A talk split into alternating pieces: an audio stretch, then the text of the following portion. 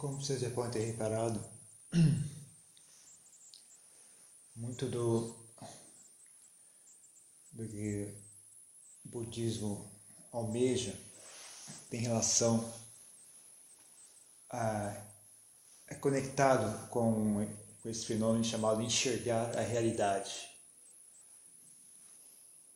Então, muitas das práticas, muitas das coisas que a gente faz giram ao redor desse assunto.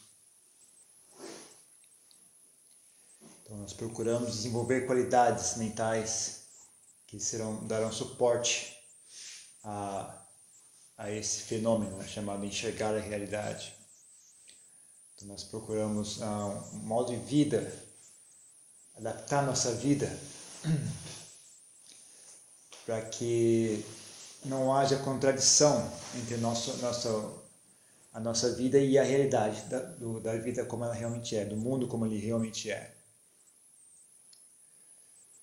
Ah, evitamos situações Evitamos nos pôr em situações em que a gente tenha que mentir ou evitamos desenvolver, desenvolver atitudes mentais que nos incapacitem de enxergar a verdade sobre, sobre nós mesmos e sobre as demais pessoas.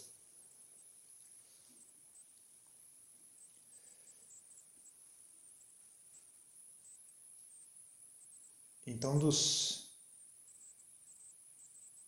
por exemplo, a prática de meditação também tem muito a ver com isso. É outro exercício uh, mental que tem muito a ver com, com, com esse objetivo, de enxergar a realidade.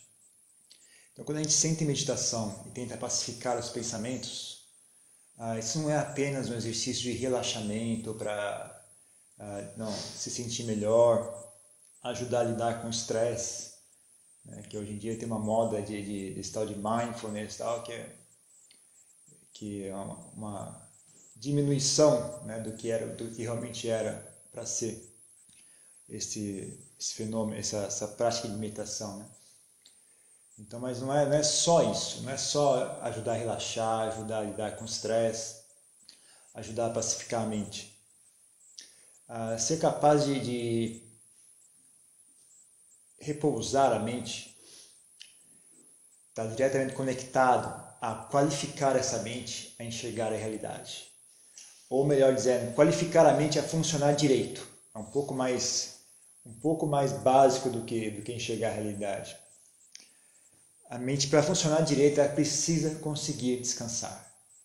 Ela não tem como a gente continuar do jeito que a gente é atualmente, pensando freneticamente o dia inteiro, a única forma mais ou menos de descanso que a gente conhece ou, ou é dormir, que aí ainda envolve um pouco sonhos, então a mente continua um pouco ativa, ou é assistir um filme ou ouvir uma música, então é uma forma de é como se você a mente continua ativa, só que agora ela está seguindo um padrão exterior, né? Tem algo, ela tá, você está seguindo uma forma de comportamento que vem de fora, né? Então, por exemplo, quando a gente ouve uma música, ela começa a funcionar de acordo com aquela música, né? ela acompanha aquela música. Então, quando a gente assiste o filme, a gente, nossa mente se adapta àquele filme, né? ela absorve os eventos, as imagens, as emoções que estão naquele filme. Então, é um pequeno alívio que a gente obtém, porque é como se a gente também descansa um pouco dos nossos próprios estados mentais, né? E consome um pouco os estados mentais de uma outra pessoa, né, que é a pessoa que fez o filme, a pessoa que fez a música. Então é um pequeno descanso, mas não é um descanso completo. Quando a gente dorme também, a mente descansa bastante, mas não é um descanso completo.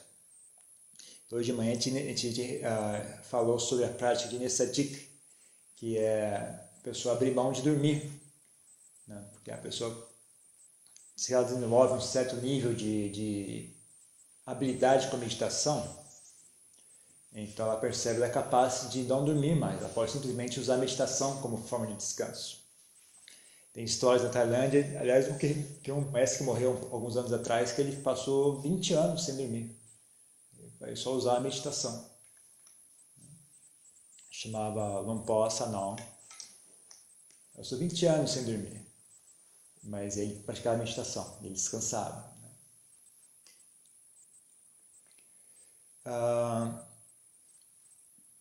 então, saber pacificar a mente é, é importante para que a mente seja saudável. Ah, mais um fator importante para a gente poder para nos motivar a desenvolver a capacidade de pacificar a mente é que nós interpretamos o mundo em grande parte através dos nossos pensamentos. E para poder enxergar a realidade, uh, você pode ou pensar de forma correta, que é uma coisa difícil de, de, de, saber exatamente o que é um pensamento correto, né? uma coisa artificial. Na verdade, no, ensinamento Buda tem várias sugestões né? de linha de raciocínio que ele encorajava. Mas ainda é uma coisa um pouco artificial, né? Você simplesmente está repetindo, é como se fosse uma lavagem cerebral, né? Ou você pode usar um pouco, fazer um pouco de contato com a realidade através da intuição. Então você cessando os pensamentos e observando a realidade em silêncio, né? Você ganha muito mais insight sobre qual é a real situação de onde é que nós estamos e quem é que nós somos. Ah, principalmente para quem ah, tem essa atitude de, de querer ver por si mesmo e não simplesmente aceitar ah, o que alguém diz, né? que é uma atitude bastante louvável, aprender a pacificar a mente é, é muito importante. Aprender a silenciar a mente e observar as coisas em silêncio, observar com o pensamento em repouso, mas, mas a mente ainda ativa, a sabedoria ainda ativa. Essa é uma coisa que a gente, muita gente não conhece, né? A, a, o único a manifestação mental que a gente está ciente dentro de nós mesmos é o, o raciocínio, é o pensamento discursivo. A gente não sabe agir de outra forma a não ser através desse, dessa, desse mecanismo. Mas na verdade a nossa mente tem muito mais do que isso. Na verdade, se vocês pararem e refletirem um pouco, vocês vão ver que, que isso é óbvio. Né? No dia a dia de vocês, vocês usam isso. Por exemplo, quando você dirige um automóvel, vocês não pensam em tudo aquilo. Vocês não pensam, vocês não pensam, vocês não dizem a frase, agora eu vou trocar de marcha. Agora eu vou frear o carro. Agora eu vou fazer isso. Vocês, isso é uma coisa que é feita em silêncio. A gente não ativa o raciocínio discursivo para realizar essas tarefas, mas ainda assim a gente consegue fazer com inteligência então, nossa inteligência não é só nossos pensamentos. Tem mais inteligência ali do que vocês conhecem, do que vocês estão cientes. E é bom fazer contato com essa inteligência, porque essa inteligência ela é muito útil. Ela é muito sábia. Ela não, ela não resolve todos os problemas. Raciocínio ainda é necessário. Mas ela ajuda muito em muitas coisas. Tem certas coisas que raciocínio não alcança raciocínio não é suficiente para resolver todos os problemas. Então, elas se complementam, na verdade, né? E a gente atualmente vive uma vida incompleta, porque a gente só conhece metade do assunto. Essa outra inteligência que nós possuímos a gente não usa, não conhece, não desenvolve, não treina. Então, saber frear os pensamentos, saber parar de pensar, é uma, é uma habilidade que faz parte do ato de pensar. Não pense que saber parar de pensar é uma forma de burrice. É o contrário. É que nem saber dirigir um automóvel. Saber, dirigir, saber frear o automóvel faz parte de saber dirigir o automóvel. Parar o automóvel faz parte de saber dirigir o automóvel. Saber dirigir não é só andar para frente, tem que saber parar também. Então, o ato de raciocinar também necessita parar tem que saber pensar e tem que saber parar de pensar. Se a gente só sabe pensar, a gente é meio burro. Né? Se não sabe pensar de nada, é completo, não consegue raciocinar, isso é burro por, por, completo. Mas se você sabe só pensar e não sabe parar, aí é meio burro, aí não chegou a ser inteligente. Então, uma pessoa inteligente de verdade consegue pensar e consegue parar de pensar. Ela tem controle sobre os pensamentos dela. Ah, ela sabe avaliar se um pensamento está correto ou errado. E ela sabe escolher né, o que é que eu quero pensar agora, nesse momento, o que é que é útil para mim. Qual é o assunto sobre o qual eu preciso refletir agora. E ela sabe parar esses pensamentos e usar essa outra, essa outra inteligência ainda mais sutil que está dentro de nós. Para treinar essa inteligência, para que, pra, primeiro você precisa criar espaço para que ela se manifeste. Então, enquanto a mente está pensando freneticamente, a gente não tem essa, essa, essa, esse aspecto mais sutil de nós mesmos, fica suprimido. Né? Então ele vai atrofiando, fica suprimido e vai atrofiando. A gente não usa, ele perde, a, a, perde o fio. Né? Então o primeiro passo é, é conseguir silenciar a mente. E conseguir silenciar a mente, mas continuar atuando, continuar agindo, continuar funcionando. Né? Saber silenciar a mente só numa, numa, durante uma sessão de meditação é apenas o exercício inicial. Mas aí tem que levar essa mente silenciosa para as atividades do dia a dia, né? quando a gente caminha, quando a gente dirige automóvel, quando a gente lava a louça, quando a gente faz as coisas. E tem que conseguir manter a mente silenciosa. E só usar o pensamento quando for realmente necessário. É muita, tem muita vantagem fazer isso, porque essa, essa inteligência mais sutil, essa intuição, ela é muito rápida e ela consome muito pouca energia. Então, se a gente treina bem essa capacidade, a gente ganha um nível de eficiência muito maior em fazer as coisas e a gente fica muito mais, gasta menos energia, então a gente tem mais energia de sobra para outras atividades, a gente estressa muito menos, né? pensamento é algo pesado, é, a gente não tem ponto de referência, é difícil, né? Eu digo, não sei se, até que ponto vocês conseguem perceber o que eu digo, mas uh, o que vocês realmente conseguirem pacificar a mente, né? E ver como é que a mente para de pensar, depois então o, pouco a pouco o pensamento começa a, a ser ativado, você vê a diferença entre um e outro. Você ganha, você tem várias experiências assim, né? Você começa a perceber né, a diferença. Né? Quanto é que custa o raciocínio? Né? Ele não vem de graça, na verdade, ele custa ele custa energia. E se você parar para pensar, né, o cérebro funciona à base de eletricidade. Né? Toda vez que você está pensando em algo, você está tá jogando eletricidade dentro do seu cérebro. Você está se, até certo ponto, se eletrificando, né? Está dando choque elétrico em si mesmo. Né? Então, a... é mais uma razão para a gente treinar, né? aprender a expandir esse nosso eu, né? essa pessoa que nós somos, quebrar os limites de, de ser só esse raciocínio e aprender a ser mais coisas, aprender a ser integralmente, não ser parcialmente. Outro bom motivo né, para a gente aprender sobre isso, para quem acredita de que, de que de fato as pessoas morrem e renascem, há um ciclo de nascimento né, e renascimento, é que, para quem acredita nisso, também outra coisa que pode estimular vocês a querer buscar essa sabedoria, essa forma de sabedoria, é a, a, a observação óbvia de que nosso cérebro morre junto com esse corpo. Né? Então, a nossa capacidade, as memórias que te acumulam no cérebro, vão toda para o lixo quando a gente morre mas as habilidades que a gente adquire e que a gente, a, a gente desenvolve essa, esse, esse fator mais interno de si mesmo, essas habilidades, essas, esse refinamento mental, esse refinamento espiritual tende a ser passado de uma vida para outra. Então, se uma pessoa passa, por exemplo, a vida inteira estudando informações, acumulando informações, estudando livros, decorando livros, ah, em geral, ah, Aliás, a gente pode observar na vida real, você deve conhecer casos de pessoas que são extremamente inteligentes, mas completamente burras emocionalmente. Né? Existe muito isso. Aliás, é a maioria das pessoas que têm um alto nível intelectual ah, acabam manifestando uma incrível incapacidade emocional, uma incapacidade espiritual. São raros os casos de pessoas que conseguem ah, conciliar ambos. Né?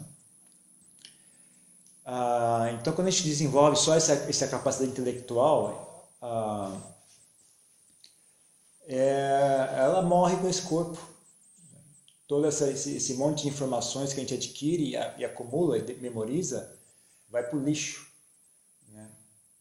Então, você memoriza todo o Código Penal brasileiro, quando você morre, isso vai para o lixo. Se você memoriza.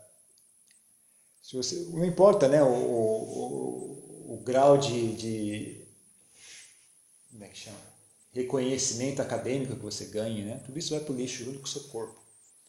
O, o título de doutor emérito é dado a um corpo, não é dado a você de verdade. Né? Eles botam a medalhinha no seu peito. Quando aquele peito morre, a medalha não tem mais onde ser posta. Então é importante, gente, isso é algo importante a ser desenvolvido, é algo importante a ser treinado, para que essa vida não seja inútil, para que essa vida não seja um tempo jogado fora. Né? Então é importante desenvolver essas coisas. É importante aprender a pacificar a mente.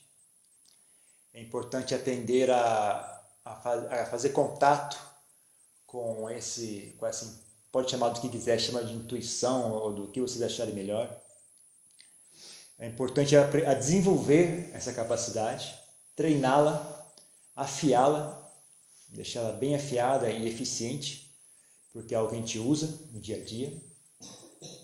Isso vai fazer de nós pessoas mais inteligentes, pessoas mais eficientes, não necessariamente, mesmo em trabalhar vamos ser mais eficientes, mas mais importante, eu digo, uh, mais eficientes como pessoas, como seres humanos. Então, qualquer aspecto da nossa vida passa a ser mais eficiente. Quer seja em casa, com a família, no trabalho ou sozinho, né? lidando com, sua própria, uh, com, com seus próprios assuntos de, de ser humano, né? com doença, por exemplo, com insatisfação, com ansiedade, com medo, com tristeza, com alegria também, aprender a lidar com a, com a alegria de forma saudável. Então, a gente passa a ser uma pessoa mais eficiente de uma maneira bastante ampla. Então, o treinamento básico aí é a característica mais que chama mais atenção nesse treinamento é aprender a silenciar a mente. E aí então a gente tem que estudar o que é que faz a mente ficar pensando e se movendo o tempo todo. Né? Por que, que a mente não se aquieta? Então, quem, quem estiver um pouco de paciência em estudar o assunto, provavelmente vai descobrir que o que, que ocorre é que a mente tem ah, desejos e aversões que emanam ali dentro. Né? Ah, uma coisa muito. Para a maioria, se, se você quiser olhar sobre um único ponto de vista, você pode chamar, você pode só olhar pelo ponto de vista da aversão. Porque como eu disse hoje mais cedo, todo desejo ele é doloroso, por, por definição, ele tem que ser doloroso. Porque se ele não for doloroso, não há por que ah, satisfazer aquele desejo. Ninguém ia se dar o trabalho. Mas como ele queima, então a gente sente um impulso em tentar apaziguar aquele desejo. Então, se você olhar só sobre o lado da aversão, você já consegue resumir o assunto inteiro. Existem sensações dentro de nós desagradáveis. E uma forma de bloquear essa experiência é esse pensamento frenético. Né? Essa constante atividade mental, que é uma forma de desviar nossa atenção de algo que a gente não quer enxergar, não quer sentir, na verdade, nesse caso. Né? Algo que a gente não quer sentir. Esse não querer sentir pode ser uma sensação física ou pode ser uma sensação emocional. Pode ser uma ansiedade, pode ser uma pequena irritação, um hábito de estar irritado, uma pequena insatisfatoriedade, estar sempre insatisfeito. Ou às vezes é muito mais simples do que isso, às vezes é realmente uma sensação física, né? um queimar no estômago, por exemplo, um, desconforto na, nas costas. Ah, isso é muito mais comum do que a, a nossa vaidade está disposta a admitir. Né? Ah, agora mesmo eu estava no, no, sul do país e uma pessoa veio dizer isso para mim. Né? Eu dei uma instrução de meditação para as pessoas procurarem, acharem né? o que é que está me incomodando, o que é que está me impedindo de, de focar minha atenção na respiração. Né? Então ela estava contando essa, essa experiência né? de ela sentir uma queimação no estômago, mas ao mesmo tempo ela não, não, não pode ser isso, deve ser uma coisa mais complicada, isso aqui é muito simples, né? deve ser alguma outra coisa. Deve ser alguma coisa mais profunda, mais, não, mais filosófica. Mas não era, era só isso. Era só, ela estava com uma pequena queimação no estômago e aquilo gerava uma sensação desagradável. E aí a, a reação natural que ela já tinha que a gente já treina a si mesma a vida inteira é disparar em pensamentos, né? disparar em distrações, algo para distrair, para bloquear aquela experiência. Ah, então uma, uma, uma dica para quem quer aprender a a pacificar a mente é aprender a tolerar as suas sensações. Quer sejam sensações emocionais ou sensações físicas. Né? Então, para quem tem muita dificuldade em praticar meditação, uma estratégia que eu posso recomendar é você investigar, né? olhar para si mesmo, olhar, começa pelo seu corpo, que é o mais óbvio, Ver o que é que, que, é que eu não quero sentir aqui, o que é que está. Né? Vai da, da cabeça aos pés, vai investigando. E acha, vê se você acha algum local que tem uma sensação que você não quer sentir. Né? Você vê, e vê se você consegue associar de que forma isso estimula o, o, processo do raciocínio, né? processo de tentar distrair a mente, a mente tentar se distrair com alguma outra coisa, com algum outro assunto para não ter que experienciar aquilo. Eu, também pode ser uma experiência ah, emocional, né? às vezes não é uma coisa tão física, mas é um, um desconforto emocional, uma, uma, ansiedade, um medo constante. Às vezes, é, geralmente vai ser algo muito, muito sutil, né? Você vai ter porque é uma coisa que fica aí no, no, no pano de fundo da sua mente, você já está tá tão treinada a, a ignorar isso, está tão treinada a não olhar para isso, que é automático. Você passou provavelmente, talvez a vida inteira fazendo isso. Então você é um verdadeiro uh, mestre em esconder essa verdade. Então não vai ser muito fácil achar às vezes, né? Tem, tem um pouco de paciência, olhando, observando em silêncio. Mas uh, da mesma forma que uma pessoa que procura fogo, ele consegue, ele sabe que tem fogo se ele enxerga fumaça. Se há fumaça, tem fogo aqui. Em algum local tem alguma coisa queimando, porque eu estou vendo a fumaça. Então a fumaça que nós estamos vendo é essa, essa agitação mental. É o fato que a mente não se pacifica, ela não para. Não, então está queimando. Garanto para vocês, está queimando. Se a mente não para, porque tem alguma coisa queimando. E aí a gente não pode desistir. A gente tem que ter, realmente ter atitude, não, eu vou descobrir o que é. Né? E senta e procura, sente o corpo, procura pelo corpo, procura na região do peito. Ah, se for algo mais emocional, geralmente o mais comum é se manifestar na região do peito. Né? Procura até achar. E às vezes vão ser várias coisas. Vai, vai ter uma combinação de emoções, combinação de sensações físicas. E a gente tem que ser capaz de conviver com essas emoções, com essas sensações, quer sejam sensações emocionais ou físicas. Ah, não é o caso de como é que eu resolvo isso aqui, não é tanto o caso de como é que eu resolvo essa sensação. Se for um desconforto físico e algo fácil de resolver, ok, então resolva. Se, por exemplo, nesse exemplo que a gente está falando lá do, do, da pessoa, ela subiu que era o café, ela bebia café e café gerava gastrite nela. Então ela parou de beber café e o problema passou. Então fácil, aí vale a pena. Agora, se for um problema já que é congênito, não tem, você vê que é um problema de, já crônico, de, então você tem que aprender a conviver com essa dor, com essa sensação desagradável. Né? Se você não tem esperança de que vai haver uma solução médica para isso, ou a solução médica vai dar muito trabalho também, né? você simplesmente achar que não vale a pena, né, ir atrás, então você aprende a conviver. Faça as pazes com aquela sensação. Ah, o corpo humano ele é dolorido por natureza, ele não tem como ser confortável.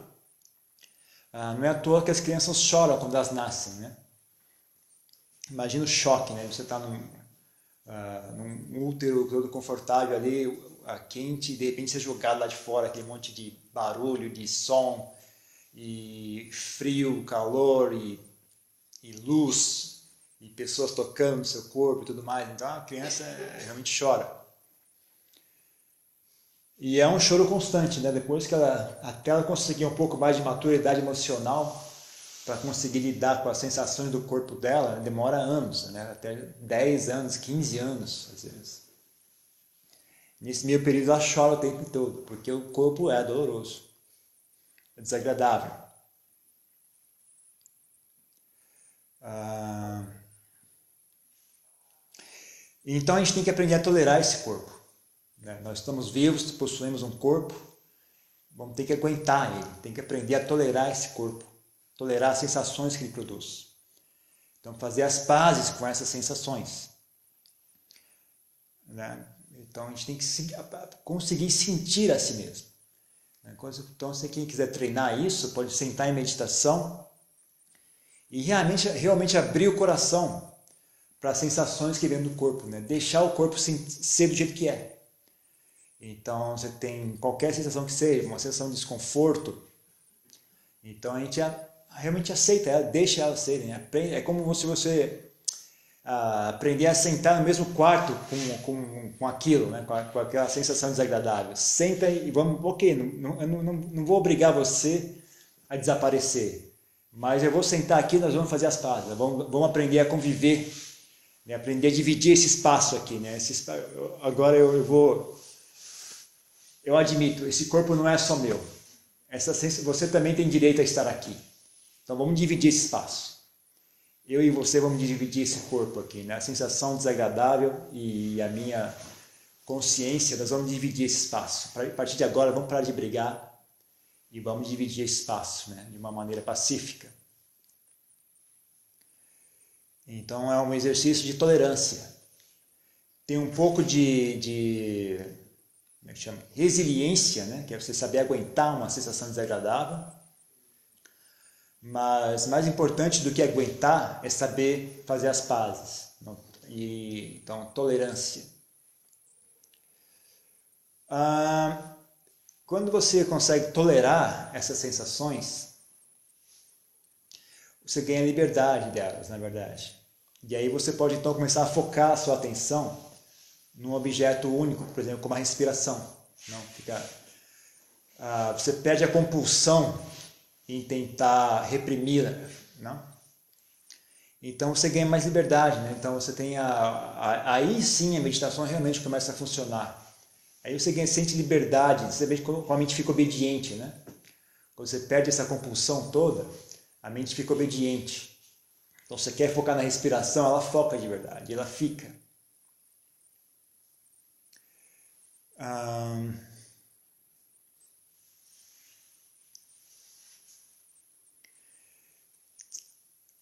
É óbvio, eu conto com a inteligência de vocês em saber avaliar que certas sensações requerem, principalmente sensações físicas, requerem atenção. Então, principalmente quando está sentado em meditação, eu peço que tenha cuidado com os joelhos. Os joelhos são frágeis, eles machucam e não, e não curam. O cura é muito difícil, né?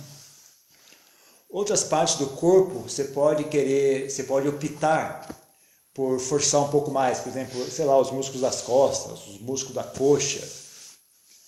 Ah, eles machucam, mas eles, ah, eles saram relativamente fácil, né? Então você pode dar, dar uma extensão no, no, músculo da coxa. Ah, você massageia, faz um, não, depois de um, um, dia ou dois você vai massageando, vai fazendo, faz uma compressa de água quente e ela, ela cura, ela volta ao normal. Mas o joelho em geral não volta ao normal. Você realmente regularmente vai estressando, estressando, estressando o joelho, chega uma hora que ele quebra mesmo. Então tenham cuidado com o joelho, por favor, que ele, ele, ele machuca de verdade, ele não cura. Cura muito devagar, às vezes não cura mesmo. Né? Ah, então, quando você entrar em meditação, ah, tente fazer o meio termo aí entre tolerar a sensação desagradável né, de sentar numa postura fixa, é óbvio que aquilo dói, é desagradável, não é, o corpo não está acostumado. o corpo nem foi feito para isso, na verdade. Ele não foi feito para ficar parado. Então é, é, algo que não é, é muito uh, confortável para ele. Então vai haver sensações desagradáveis. Uh, na medida do possível, aprenda a tolerar essas sensações, mas tem um ponto, tem um pouco de, de bom senso, né, em saber, ó, bom, agora eu preciso parar. Agora eu preciso levantar e esticar as pernas que está chegando, está passando no limite, né? Então tenham, não, não joguem fora o bom senso né? Em, em, em, quando fazendo esse exercício. Conforme vocês vão ganhando mais experiência, né, vocês vão vendo que há um relacionamento entre a, a, o estado mental e o estado físico. Né? E um influencia o outro. Da mesma forma que uma dor física agita a mente, uma mente pacífica também ah, tende a desfazer as dores físicas, né? Quando a mente se pacifica, às vezes o corpo para de doer por completo. E, por exemplo, uma pessoa um corpo normal, eu não acho que um corpo normal consiga sentar em meditação mais do que uma hora, sem ficar todo, todo dolorido. Né? Mas se a mente se pacifica, você consegue sentar mais de uma hora, duas, três, quatro horas, cinco horas, doze horas, algumas pessoas sentam por doze horas. Tem histórias de pessoas que sentam do, do sol raiar, até, do, sol, do, do, pôr do sol até o sol nascer. Não senta direto. E senta, e assim que acabou, a pessoa às vezes senta por uma hora inteira. Acabou a meditação, a pessoa levanta sem menor, menor problema, não tem nada. Duas horas sentar em meditação, bateu o sino, a pessoa levanta. Não, ah, isso tem a ver com a mente também. A mente está pacífica, o corpo também se adapta. Isso influencia o corpo, né? Então realmente é um exercício meio, meio é tem, tem que ter um pouco de tudo ali, né? Você tem, tem que ter um pouco de tolerância com o corpo, também tem que ter um pouco de estratégia em exercitar o corpo, alongar o corpo, né? para que não, não crie sofrimento desnecessário. Então você tem que investir um pouco uh, em tolerar as sensações e também já ter, tem, ter esse, esse objetivo né, de pacificar a mente. Né? Também na medida. Você vai lidando com ambos ali, né? Você vai tolerando as sensações, mas também já vai olhando, procurando ah, aberturas para poder focar a mente no objeto de meditação e deixar repousar ali. Porque as dores realmente cessam ali, né? Quando a, quando a mente se pacifica, as dores do corpo também se pacificam. Então você tem que, é, talvez você pode, possa fazer isso por estágio, quem tiver paciência e, determinação, pode ir fazendo por estágio. Né? Então vai, agora eu vou só focar em tolerar as sensações do corpo. E aí quando você conseguir uma boa habilidade em fazer isso, agora eu vou focar em, em, em concentrar a mente né, num único ponto. Mas é difícil imaginar uma pessoa conseguir fazer isso porque Prática de meditação só pega a embalo mesmo quando a pessoa experiencia aquela mente pacífica, né? Se a, mente, se a pessoa nunca experienciou isso, é difícil manter uma prática regular, uma prática constante. É difícil ter energia ah, para realmente se dedicar à prática de meditação, né? É como se fosse aquele, aquele, aquele enigma, como é que chama? Conundrum, like a... enigma, não sei como é que chama em português, mas é a história é a seguinte: a chave, a pessoa precisa abrir a porta, a porta está trancada, mas a chave daquela porta está dentro da casa. Então, para abrir a porta, ela precisa da chave, para pegar a chave, ela precisa abrir a porta. Então, fica esse, esse impasse, né?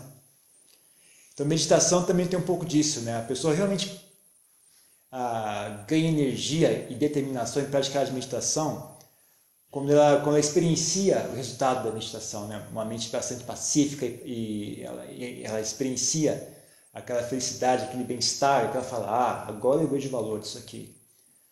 Mas enquanto ela não enxerga esse valor, ela não tem energia suficiente, não tem determinação suficiente para cultivar a meditação. Né? Então fica esse impasse. Né? Então, como é que as pessoas fazem isso? Eu também não sei, eu, eu mesmo não sei. Ah, eu tive um pouco de sorte, que eu tive, eu acho que pouco cedo na minha prática eu tive um pouco de experiência. E eu também tinha meu meu meu experienciar um estado pacífico de mental não era, não era meu único objetivo quando eu comecei a praticar meditação. Então havia outros fatores em, em jogo, né, para mim, né?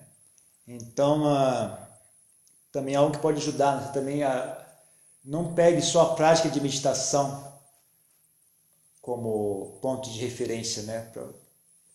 Aí a minha briga com os tal dos mindfulness da vida, que eu tenho, que eu acho que uh, eu enxergo, bom, a minha, aqui a minha experiência também é diferente, né? Eu, a minha experiência com todo esse assunto foi dentro de um contexto budista, né? Então é uma coisa bastante ampla, envolve vários fatores, envolve uma, até esse fator transcendental, envolve o fator de não enxergar a realidade, melhorar a si mesmo, a compaixão, a, envolve muitas coisas, né? tem, tem todo um, um leque de, de uh, linhas, linhas de ação. Né? A prática de uma pessoa que é budista é bastante ampla, envolve vários assuntos. Não envolve só uma técnica de meditação. Então eu não, eu não sei exatamente uma pessoa que só se dedica a uma técnica de meditação, como é que ela consegue ah, gerar energia e determinação suficiente para obter sucesso com a prática. Ah, talvez tenha alguma forma, mas eu não sei qual é. Então eu não sei como dar esse, esse conselho a vocês. Né? Ah, então tudo, tudo, isso que eu estou dizendo aqui também é, é, é, tentando ampliar um pouco né, os objetivos da gente. Né? Então a meditação pode ser útil de muitas formas. E na verdade o que eu disse aqui ainda está incompleto, ainda tem mais formas com, com, pela qual a meditação pode ser útil. Ah, o que eu disse aqui foi só uma parte.